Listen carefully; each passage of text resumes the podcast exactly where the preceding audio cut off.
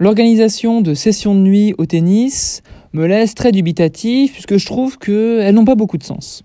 En fait, si. Économiquement, ça en a. Puisque si l'on prend Roland Garros, le tournoi parisien peut emmagasiner un maximum de fric en vendant deux salves de billets, une pour la journée et une pour la soirée à des spectateurs et diffuseurs différents. Le problème, c'est que le public, donc c'est-à-dire nous en fait, on n'est pas des vaches à lait. Et que si ça continue, on devra payer un, un billet pour chaque match. Ça commence à faire cher. L'autre absurdité, mise plusieurs fois en exergue, concerne le non-sens de la programmation, puisque les night sessions forcent les rencontres à commencer dans la nuit. Logique. Le tout alors même que les matchs qui précèdent cette future rencontre de soirée se sont terminés une heure plus tôt. C'est par exemple ce qui s'est passé cette nuit en, Australie. Sur la Rod Laver Arena, Pera et Goff finissent leur match 1h30 avant que le premier match de la soirée commence. Pourquoi ne pas enchaîner directement les matchs, tout simplement? Ce serait, faire preuve, ce serait faire preuve d'un peu de bon sens et éviter que les matchs finissent à une heure improbable au point de devenir une farce, selon Andy Murray.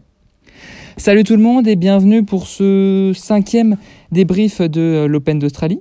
J'espère que, que vous avez bien et que vous, avez, vous êtes remis de vos émotions après euh, ces différents matchs un petit peu improbables, surtout celui d'Andy Murray. Pour un peu compléter mon édito sur les Night Sessions, euh, je suis pas foncièrement contre.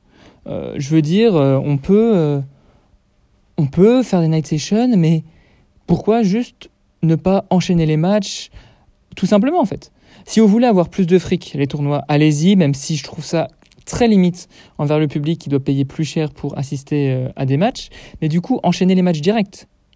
L'autre point, c'est, je me dis, est-ce que vraiment on a besoin euh, de créer la night session pour avoir des matchs qui finissent au bout de la nuit et obtenir cette, euh, cette ambiance un petit peu euh, lunaire, particulière que nous apportent les nuits australiennes, les nuits parisiennes ou les nuits américaines, pas les nuits londoniennes, puisque on doit arrêter le match à 23h. Et aussi, je me dis, pourquoi on se dit pas à 2h du matin, c'est bon, on, arrête, on, arrête, on arrête les matchs? Peu importe où on en est. Évidemment, tout le monde s'en souviendra euh, du match de, de, Kokinakis, mais est-ce que le joueur il va s'en remettre en fait? Est-ce que le joueur il va s'en remettre euh, Voilà quoi. Est-ce que Murray il n'a pas cramé ses chances là? Pour, euh, En plus, il a joué Bautista Agut, alors si ça dure pas, si ça dure moins de 3 heures, à mon avis, c'est qu'il s'est passé un truc de bizarre.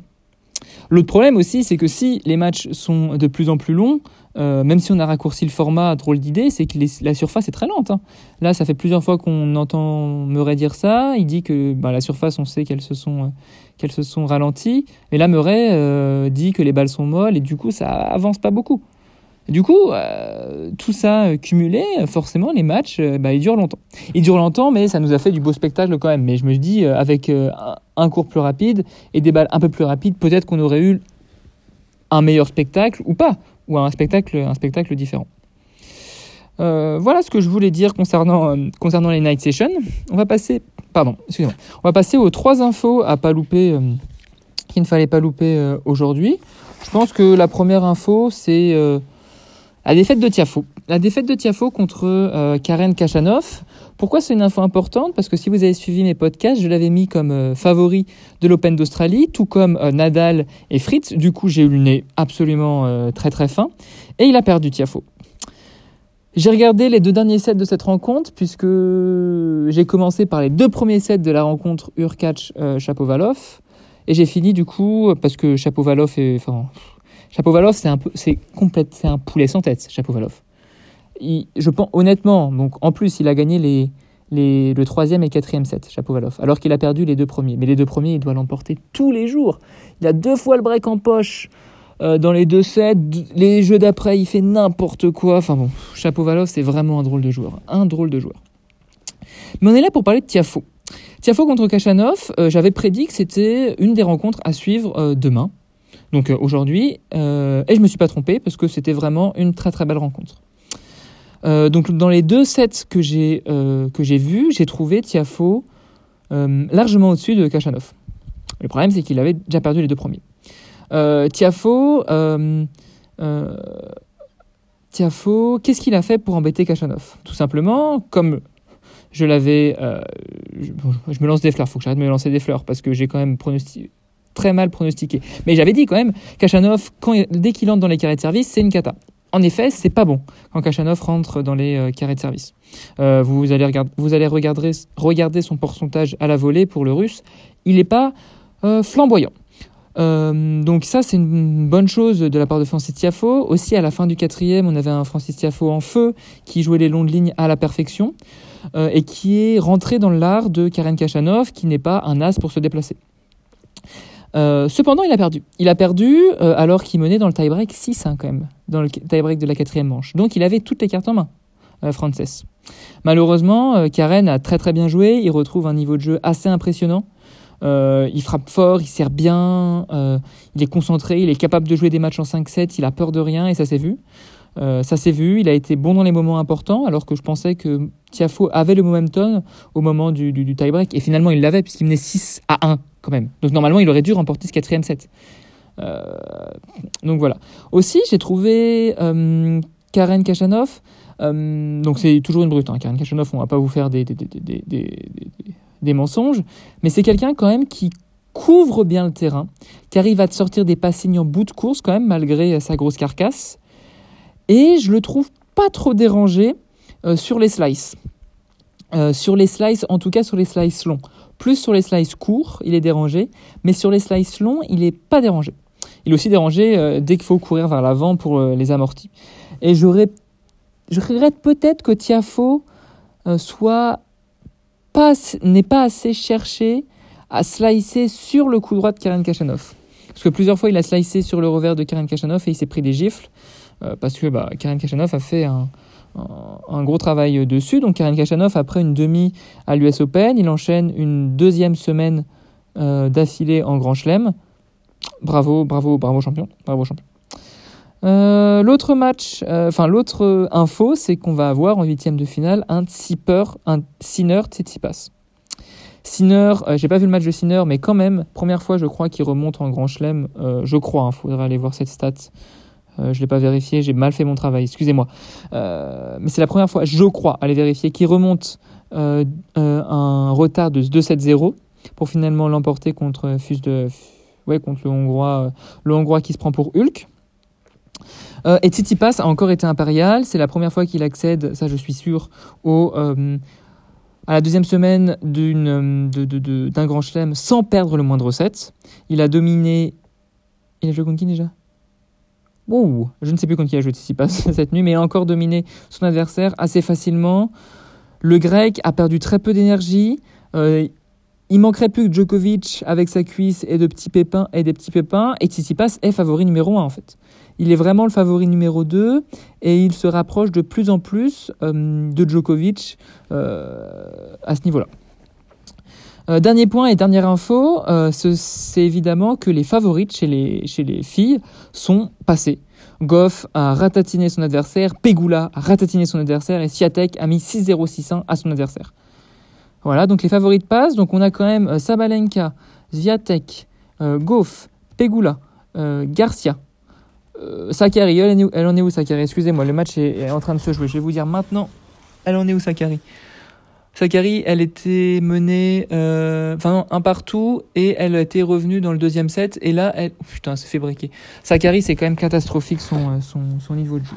Enfin, son, sa régularité en grand chelem, c'est quand même une cata. Euh, du coup, ce que je voulais dire, c'est que chez les femmes, on a quand même les favorites qui sont là, qui sont présentes, si on accepte Onge Jabber, qui n'était pas vraiment une favorite pour cet Open d'Australie au vu de, de son état de forme. Et ça nous annonce de très belles choses pour cette fin euh, d'Open d'Australie chez les femmes, qui je trouve, euh, qui je trouve va tenir toutes ses promesses. Je l'espère avec des rencontres qui vont, euh, qui vont, ouais, qui vont marquer, euh, qui vont marquer cette deuxième semaine. Je trouve qu'il manque un peu de matchs épiques. Euh, un peu de match épique chez les filles, chez les filles cette semaine. Même si on a eu des belles rencontres, la, la Fernandez Cornet c'était bien, Fernandez Garcia c'était bien. Il y avait un peu de suspense dans le jabber euh, Zidane euh, Snake. Enfin bon, un peu de suspense. Le niveau de jeu n'était pas à son paroxysme, mais quand même, même euh, Zviatek Niemeyer, il y avait un peu de suspense. voilà. le match de Goff où elle se fait rentrer dedans, la parade du canou, il y avait du suspense aussi. Bon, voilà.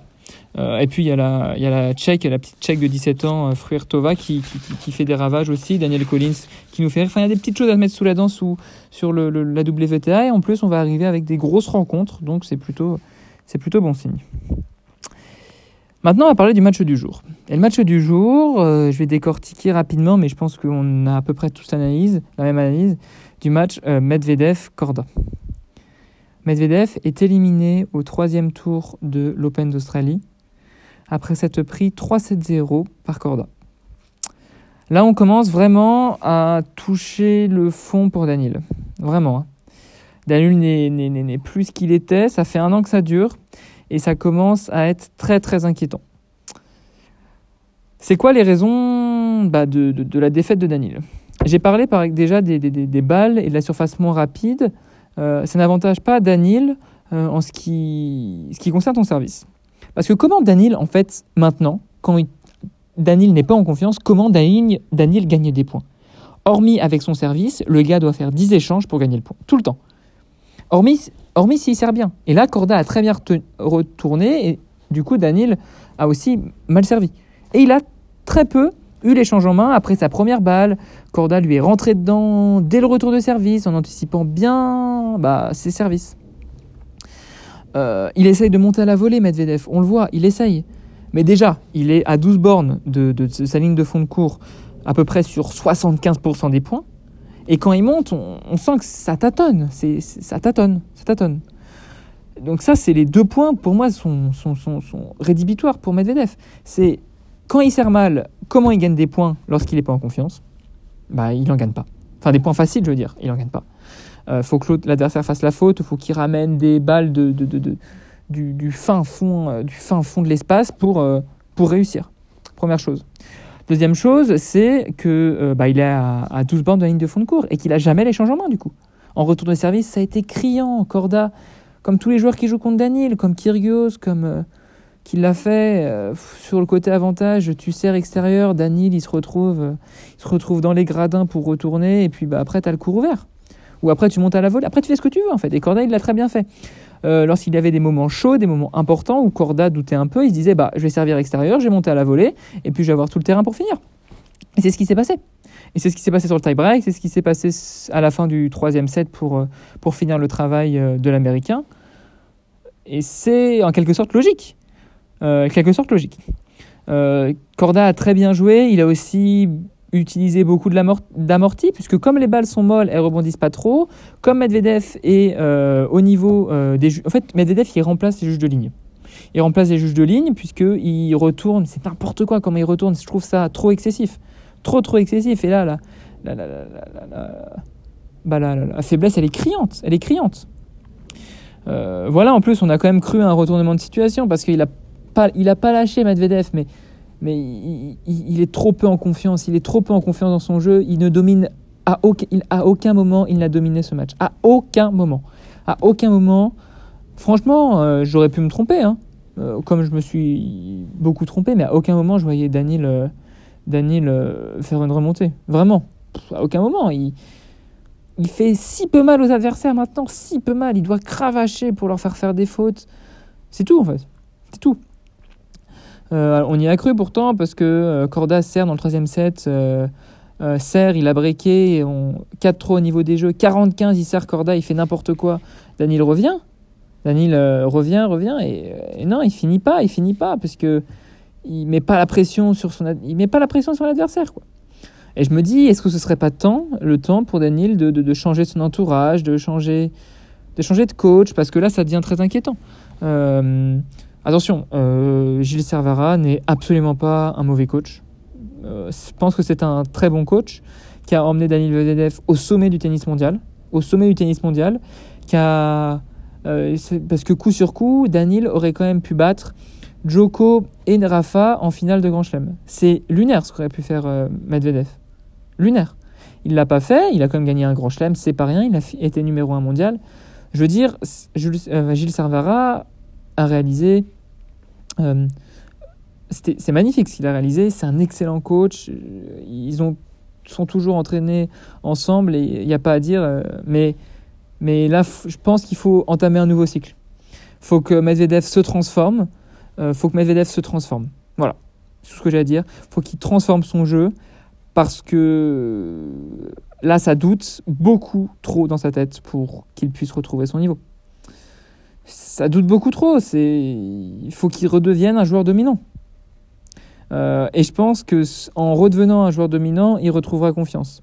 Et c'est pas en retrouvant la confiance qu'il deviendra un joueur dominant, puisque il n'est plus un joueur dominant. Et au vu de son jeu, maintenant, il, ouais, il, voilà, il peut plus redevenir un joueur dominant en fait. Donc il faut vraiment, je pense, euh, soit changer quelque chose de très très gros dans sa préparation de match. Parce que là, pourquoi il a continué à retourner euh, Enfin bon. Enfin bon, voilà, on, euh, on, enterre, enfin on, on, clôt ce chapitre et on va parler un peu du, du, du match, enfin des matchs de demain. Alors je sais pas trop quoi choisir. Chez les filles, il y a évidemment Garcia qui va jouer contre l'Allemande Sigmund. Normalement, elle passe en huitième. Bon, c'est un peu le match de demain pour nous les Français, parce qu'on va pas se mentir, Bonzi et Humbert, ils auront du mal euh, à l'emporter. Euh, Humbert, il joue contre eux, il va se prendre 7-0, je pense qu'on est à peu près tous d'accord. Et, euh, et De affronte euh, Bonzi. Pauvre Bonzi, il est un peu fatigué. contre De qui va, ça aussi, ça va durer des plombes. Donc bon, ça va être un peu compliqué. Mais Garcia, quand même, elle a une, il a une chance d'aller en huitième de finale, d'enchaîner une deuxième semaine consécutive en Grand Chelem. Elle joue l'allemande Sigmund. On va pas se mentir, ça devrait le faire. On a aussi euh, chez les filles, un, enfin chez les femmes, un, un duel 100% tchèque assez intéressant avec l'une des sœurs Fruir Tova, Linda en l'occurrence, la plus grande, 17 ans, contre Vondrousova. Euh, contre Vondrousova. Alors Vondrousova, c'est, euh, on sait, un peu les montagnes russes, et du coup, Fruir-Tova, elle a sa carte à jouer. Elle a sa carte à jouer, et c'est un peu bah, c'est une joueuse qu'il va falloir suivre dans les années à venir. Du coup, n'hésitez pas à aller jeter un coup d'œil. Je pense que j'y jetterai un coup d'œil parce que j'ai pas encore regardé ces matchs à Fruertova cette semaine. Donc, je regardais contre Voudroussova. En plus, je pense qu'avec une fille comme Voudroussova, elle aura le temps euh, d'installer son jeu, de, d'installer son jeu, euh, la jeune tchèque. Et l'autre match, qui est peut-être mon match de demain, c'est le match contre, entre Popirine et Shelton. Entre l'un qui va euh, être soutenu de malade par son public et Ben Shelton qui n'arrête pas de s'encourager à tous les points, tous les points, ça risque d'être euh, un match très électrique, avec une ambiance électrique. Euh, je pense que Ben Shelton va s'en sortir parce que Popirine a joué euh, le match de l'année contre, Fritz avant-hier. Et c'est quand même difficile d'enchaîner des aussi grosses performances. Performances, pardon. 70 coups gagnants, Popirine, quand même, contre Fritz.